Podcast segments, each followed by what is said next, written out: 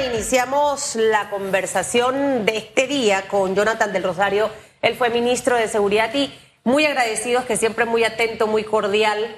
Cuando era ministro, tenemos que reconocerlo, venía muchas veces a, radiografía. Eh, y ahora, al no estar en esa cartera también, y bueno, definitivamente que el tema de seguridad, señor exministro, tenemos que conversarlo en esta palestra. Eh, porque es un tema de interés, la seguridad es un tema de interés de todos los parameños. Lamentable y triste que el actual ministro Pino nunca ha accedido a las entrevistas. Debe ser que estoy tan fea o asusto tanto, Félix. No sé, me imagino que por las preguntas que se formulan en este programa. Sí, lo que pasa es que aquí nosotros no somos piar de nadie. De nadie, ni suyo éramos. Hasta preguntas duras le hicimos en su época. ¿Usted se acuerda, señor Jonathan? ¿Cómo está? Feliz año. Bueno, todo bajo control. Muchas gracias por la invitación, Félix, Susan. Para mí siempre es agradable venir acá a compartir pues las experiencias y el conocimiento que uno tiene para construir una mejor nación. Esa es parte de, nuestra obligación como ciudadanos y bueno, y, agradecido pues con Dios que me da la oportunidad de estar aquí. Usted sabe que acaba de mencionar ese compromiso, ¿no? Eh, con, la patria, con el país.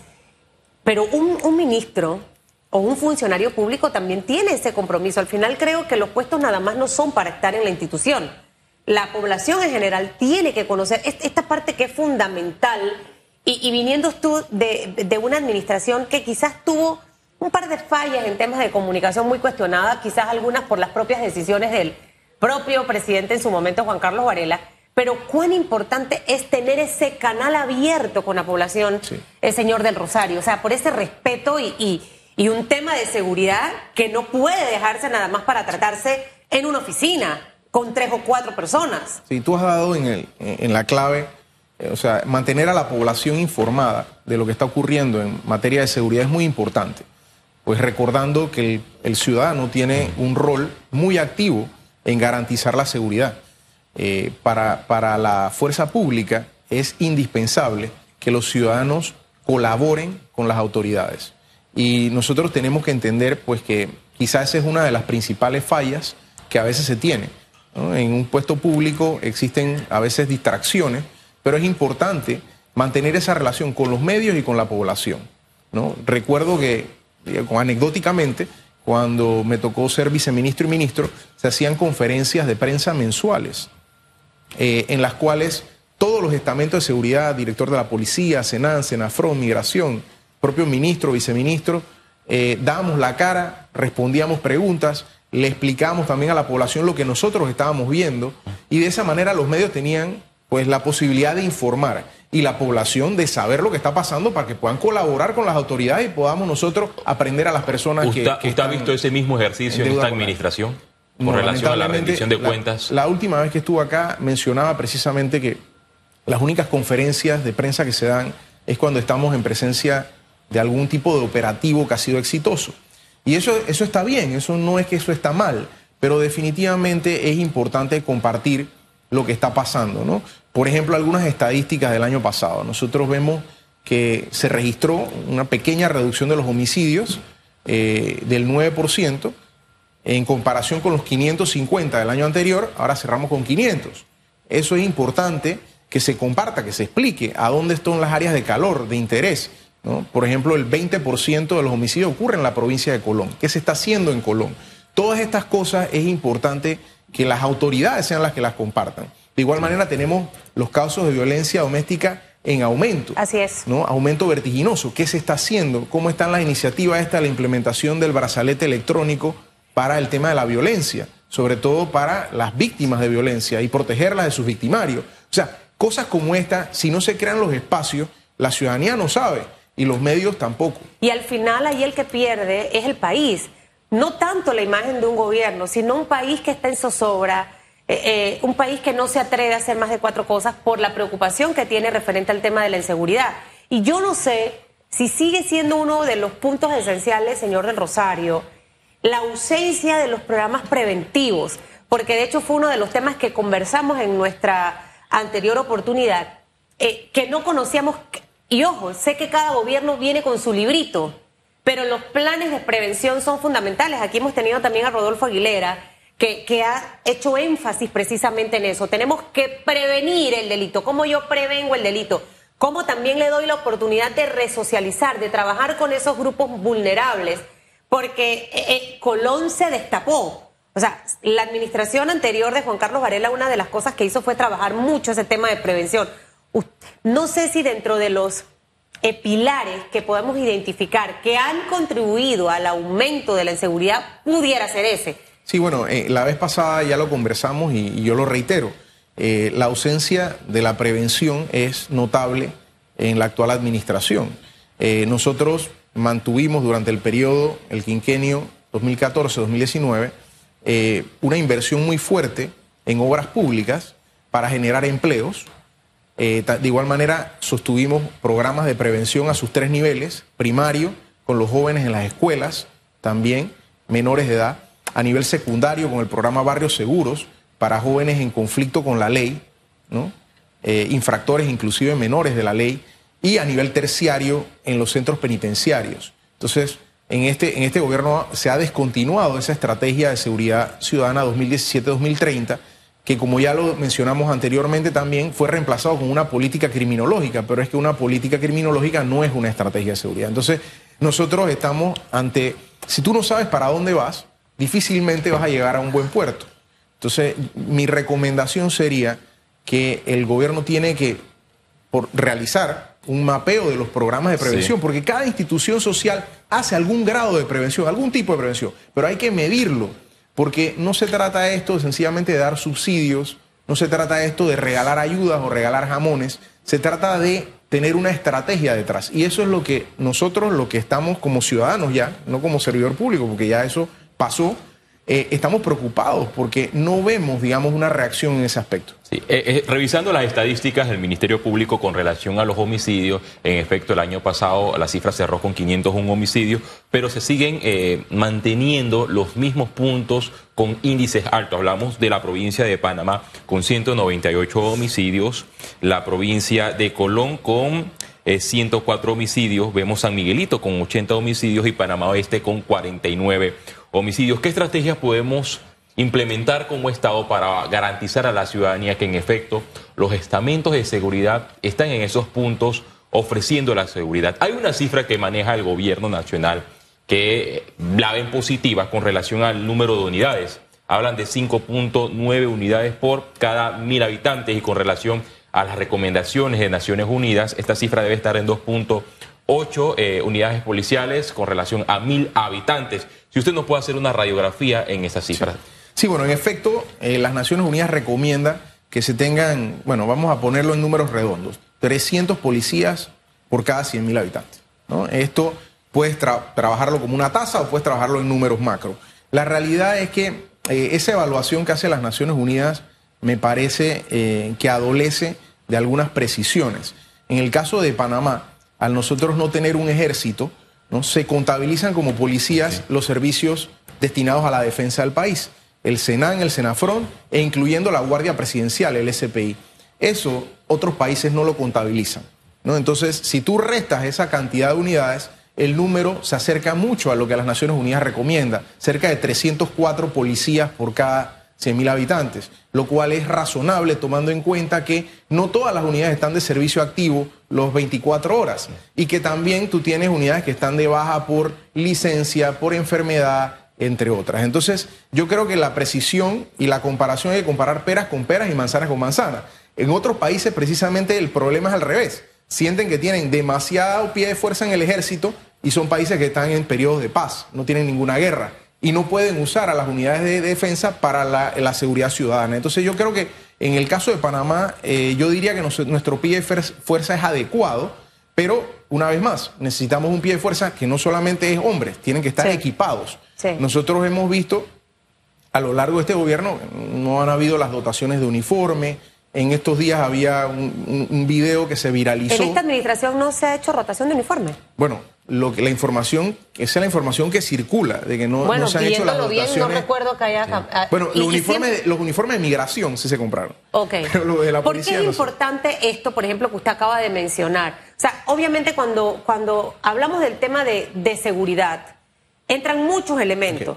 Eh, em, hablábamos del tema preventivo, eh, pero también entra esta parte de preparación, esta, mucha gente dice que necesitamos más policías para sentirnos más seguros. Yo no sé hasta dónde eso puede ser así.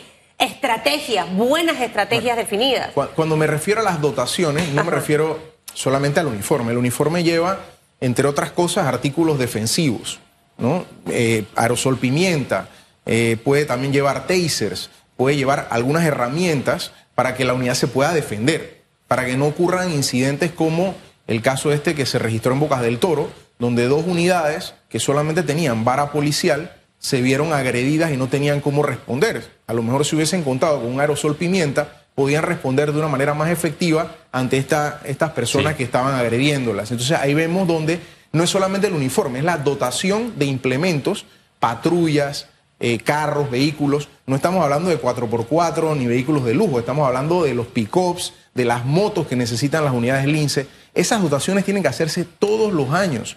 O sea, no le puedes exigir a la policía que brinde un mejor servicio si no tiene los eh. recursos que necesita para poder estar presente en las comunidades. En ese video que vimos en redes sociales de la turba que atacó a dos unidades policiales en, la provincia de, de Bocas del Toro, ¿hubo falta o se percibe falta de entrenamiento por parte de estas unidades? Porque yo estuve revisando los comentarios, muchos a favor y en contra de las unidades policiales y decían algunos, bueno, yo hubiese agarrado el revólver y le hubiese disparado a, estas, a estos ciudadanos que atacaron a las unidades. Otros recomendaron que no era la mejor medida, que para eso las unidades deben estar entrenadas para estos tipos de ataques. ¿Cuáles serían, eh, eh bueno, cómo debieron ellos responder? Si analizamos el caso, primero, eh, el uso proporcional de la fuerza es lo que rige el, eh, el, el actuar de la fuerza pública. Hubiese sido incorrecto que las unidades sacaran su arma de reglamento eh, para poder hacerle frente a una turba de personas que no tenía eh, pues ningún arma blanca ni representaba un nivel mayor de peligrosidad. Sin embargo, pues la única falla que yo puedo identificar fue, primero, que no contaban con otras herramientas ¿no? adicionales a la vara policial. Eh, y en segundo lugar, que las unidades debieron haberse mantenido juntas y cerrar filas para evitar que los flancaran por, por atrás y que hasta inclusive le pudiesen remover el arma. Entonces ahí sí hubo una falla, mientras, por supuesto, ellas eh, llamaban y pedían apoyo. Esa es la manera. Ese, ese, ese, digamos, hay un entrenamiento, hay manuales, pero por supuesto eh, la situación también puede tener algunas variables que uno desconoce, ¿no? En, ese caso que usted acaba de mencionar, una de las cosas que se ha señalado muchísimo en los últimos años es los entrenamientos que le damos a, nuestras unidades de la Policía Nacional. Eh, y, hemos visto fallas en todos los niveles, pero también tenemos los casos extremos Recientemente, 31 de diciembre, en Chorrera, una joven de 29 años pierde la vida con una bala que sale del arma de un policía y que está en un incidente confuso. Entonces yo coincido mucho con lo que usted acaba de decir. O sea, ¿en qué momento una unidad debe hacer uso de, un arma? ¿En qué momento no es el arma, es el gas pimienta, es, es otro tipo de herramienta? Y también la preparación para tratar con este tipo de personas. O sea, es un entrenamiento muchísimo más completo y que siento que hemos en primer lugar mejorado en los últimos años. Tienes que, tienes que ver cuáles son las tendencias globales. Claro. Eh, a nivel global, inclusive ya están reemplazándose las armas de fuego por pistolas traumáticas, que tienen balas de goma y que tienen un proceso de, de, operación muy parecido al de un arma de fuego. De hecho, te pueden crear inclusive una, una, una, una lesión eh, contundente, inclusive fatal.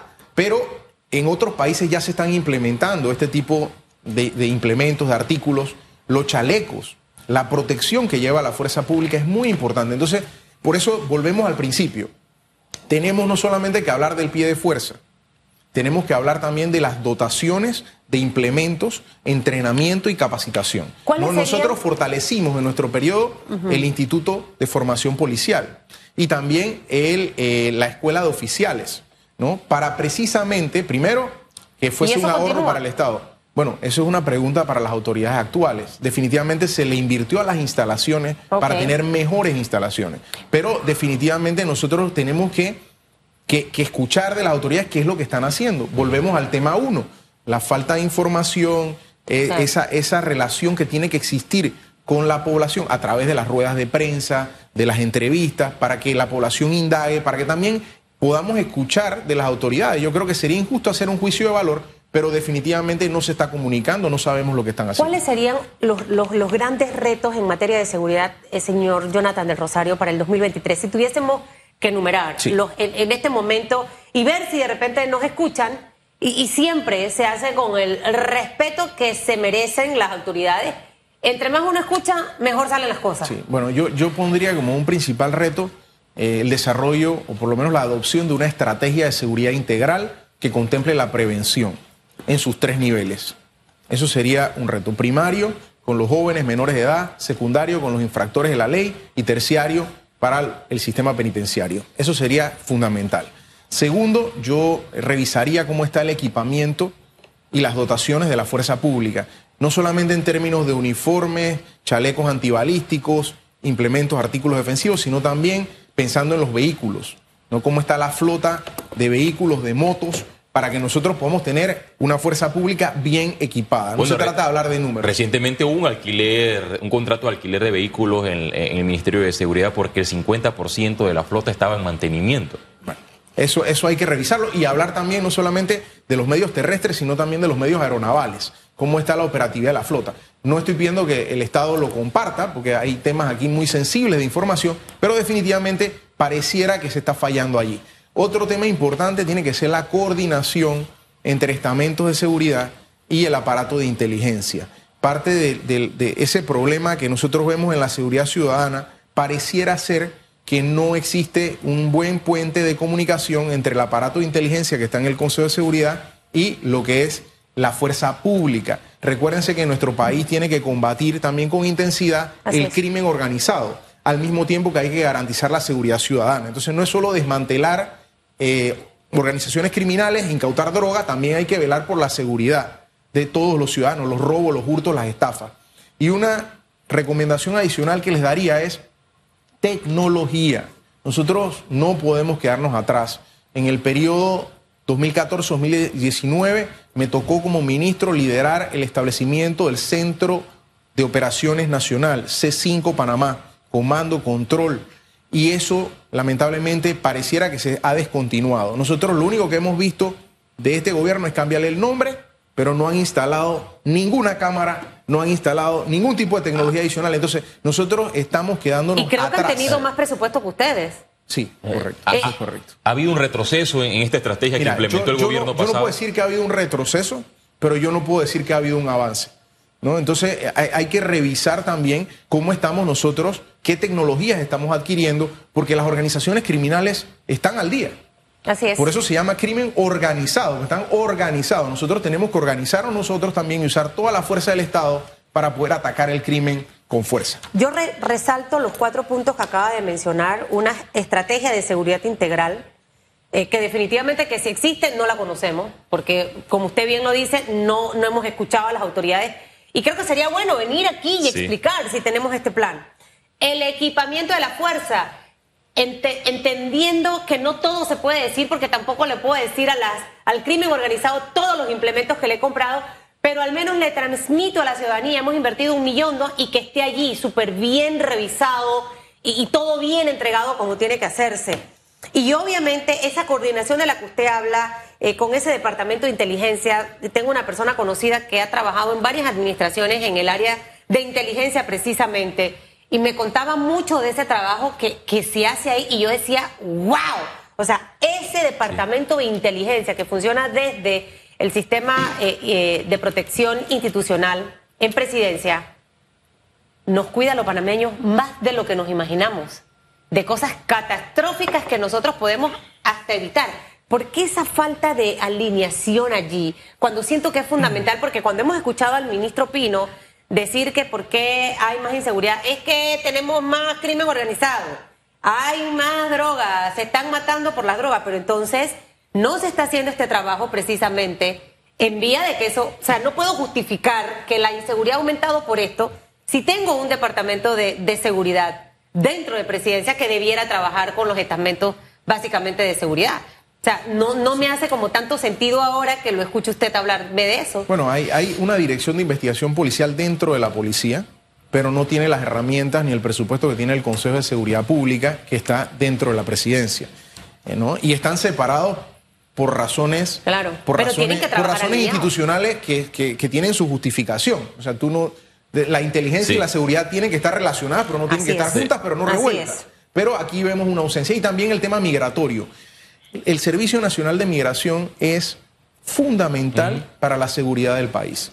Entonces nosotros hemos tenido también, creo que en el tema migratorio, un retroceso, porque se ha vuelto nuevamente al servicio de migración tradicional, que es como una oficina de trámites de abogados, cuando en los puntos de ingreso al país, puertos, aeropuertos, fronteras, son puntos muy sensibles y tiene que haber una coordinación con el tema de la biometría. Tenemos que seguir apostando por la biometría. El intercambio de información con otros países es lo que hace que nosotros podamos estar más seguros. Esa relación que tiene que existir con Colombia y con Costa Rica en temas de seguridad no es solamente para ver temas de migrantes, porque cada vez que hay una reunión de alto nivel es para hablar de los migrantes. Los migrantes hay que hablar de los migrantes, pero también hay que hablar de la cooperación en seguridad policial que necesitamos para poder tener nuestro país más seguro.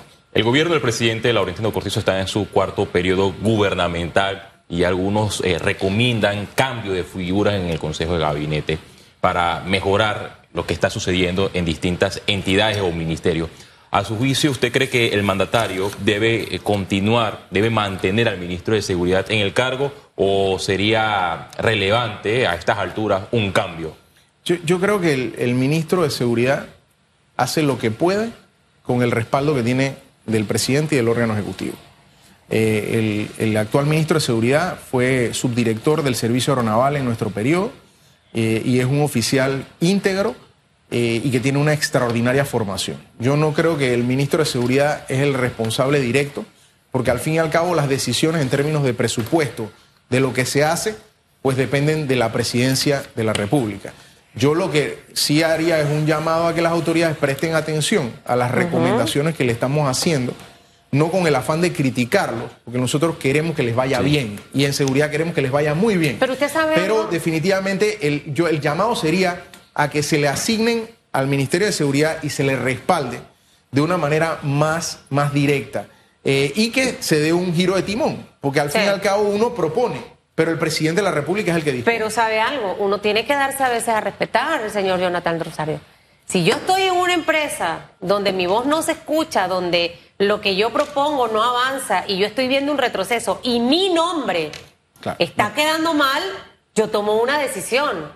O sea, o me quedo y me embarro de lo que está pasando o simplemente me voy, porque al final ese respaldo lo necesitan todos, no nada más los ministros y los directores. Entonces yo creo que aquí, si, si al final al ministro Pino no lo están escuchando, yo tengo que ver cómo me escuchan. Pero, pero usted acaba de decir la, la imagen del señor Pino mientras fue funcionario en la época del señor Varela. Yo no creo que vaya a salir con la misma definición que usted nos acaba de decir en este momento, porque la población panameña quizás no se siente satisfecha de los resultados que hemos tenido en materia de seguridad. Ojo, entendiendo que nunca lo vas a hacer perfecto, porque eso, eso es real, pero, pero creo que podemos dejar una huella distinta. y, entender, y, entender que la responsabilidad del ministro de Seguridad no es eh, que no ocurra ningún delito, porque eso no se puede totalmente, evitar. Totalmente. La responsabilidad del ministro es ese gestor que tiene que procurar que la fuerza pública esté bien dotada, bien equipada y que nosotros vayamos adelante, ¿no? Y no detrás de la rueda, en el camión de la tecnología, en el camión de la preparación entre otras cosas. Eh, eh, el ministro de Seguridad ha tenido iniciativas, pero lo que hemos visto es que se ha quedado solo en muchas de ellas. Y para poner un ejemplo, la ley de extinción de dominio, el ministro la presentó en la Asamblea Nacional y el Ejecutivo ha dejado solo al ministro peleando con los diputados. A eso me refiero. O sea, cuando tú ves la ley de extinción de dominio, pone de manifiesto el ejemplo que yo le estoy dando de, obviamente, un ministro preparado, una persona que conoce, que no está recibiendo el apoyo político que necesitas para poder sacar adelante lo que el país requiere, que es una ley de extinción de dominio que no hace otra cosa que permitirle al Estado disponer de esa gran cantidad de activos que se incautan y que se pudren en patios de chatarra cuando los pudiéramos estar subastando, vendiendo, recaudando más dinero para poder seguir equipando a nuestra fuerza pública. O sea, es algo como tan evidente que, eh, por eso es a lo que yo me refiero. Yo, yo creo que yo, en términos generales, yo le daría eh, un voto de confianza al ministro. Eh, él está llevando a cabo esa iniciativa y la ley de extinción de dominio en alguna medida va a medir también ¿no? el respaldo que él está recibiendo del Ejecutivo. Usted le da el voto de confianza. Yo lo voy a poner a prueba en este último año a ver si se pone realmente en las pilas en muchos aspectos, porque quizás está haciendo un buen trabajo, pero al menos en mi caso personal no lo conozco en detalle. Y, y, siento que también uno, los medios, Félix, los, los, los utiliza como estrategia para presionar sobre temas específicos. O sea, si no me escuchan, yo tengo que buscar la manera en la que me voy a hacer escuchar. Jonathan del Rosario, gracias por haber estado con nosotros. Ex ministro de Seguridad en la época del señor Juan Carlos Arela, que le vaya muy bien. Muchas gracias. Gracias siempre por estar aquí